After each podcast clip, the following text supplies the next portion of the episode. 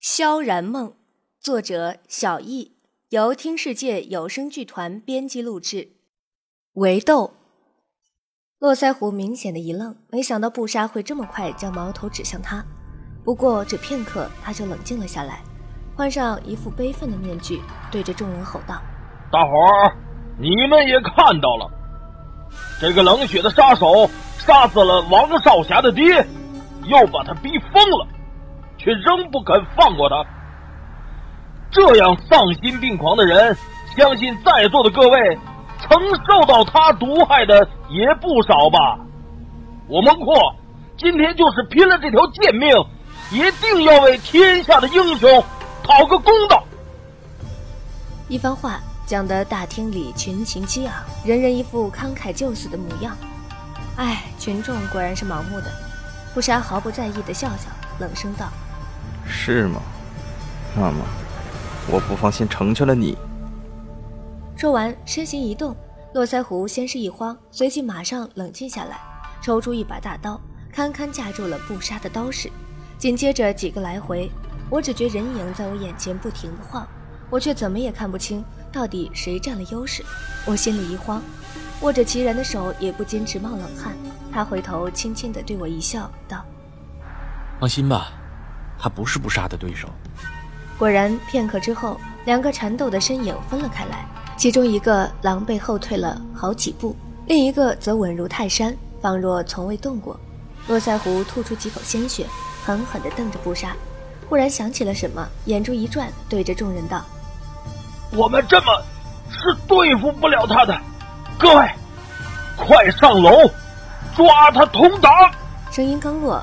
底下那些自称英雄好汉的人已经蜂拥着从楼道爬了上来，布莎的脸色狠狠一变，但要抢上却被周围数十个人围得团团转。这些人要收拾也不过是半晌的时间，可他现在却等不了这么久。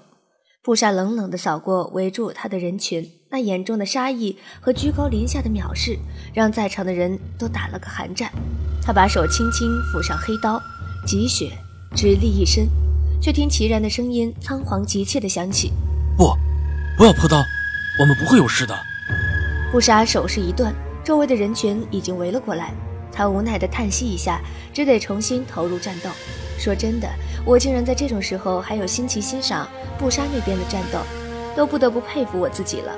我一直觉得奇怪，布莎为什么会担心我们呢？虽然我没怎么见齐然使出过武功，可这一个月来的相处，我大致也可以明了。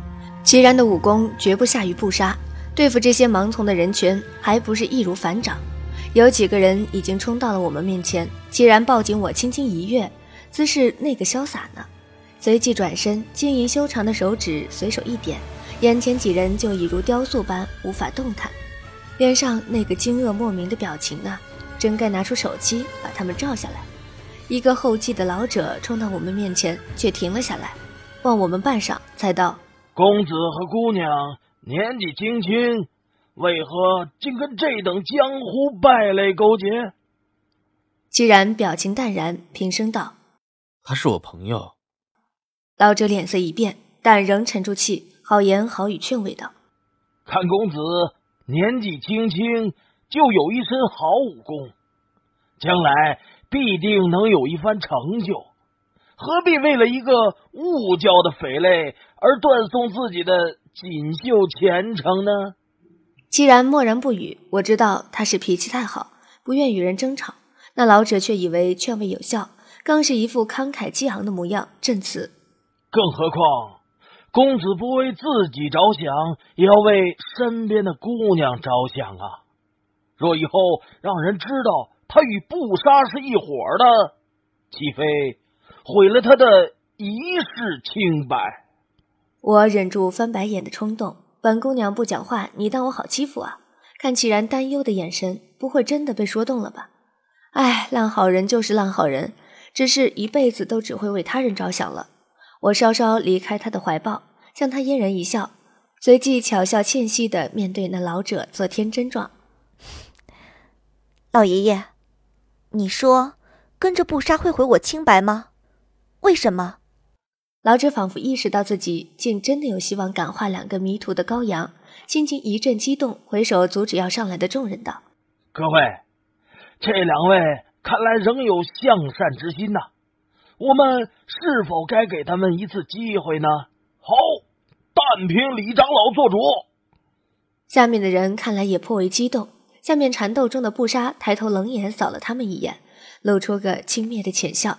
既然则有些怜悯的看了那老者一眼，依旧沉默不语。小姑娘，你知道杀手是做什么的吗？杀人呗。我做吃惊状。老爷爷，你连这个都不知道吗？下面忍不住一阵哄笑，老者的脸色白一阵儿青一阵儿，许久才控制住自己的怒气。用自认为最和蔼的声音道：“呃，爷爷当然知道了。小姑娘，你不认为杀人是不对的吗？”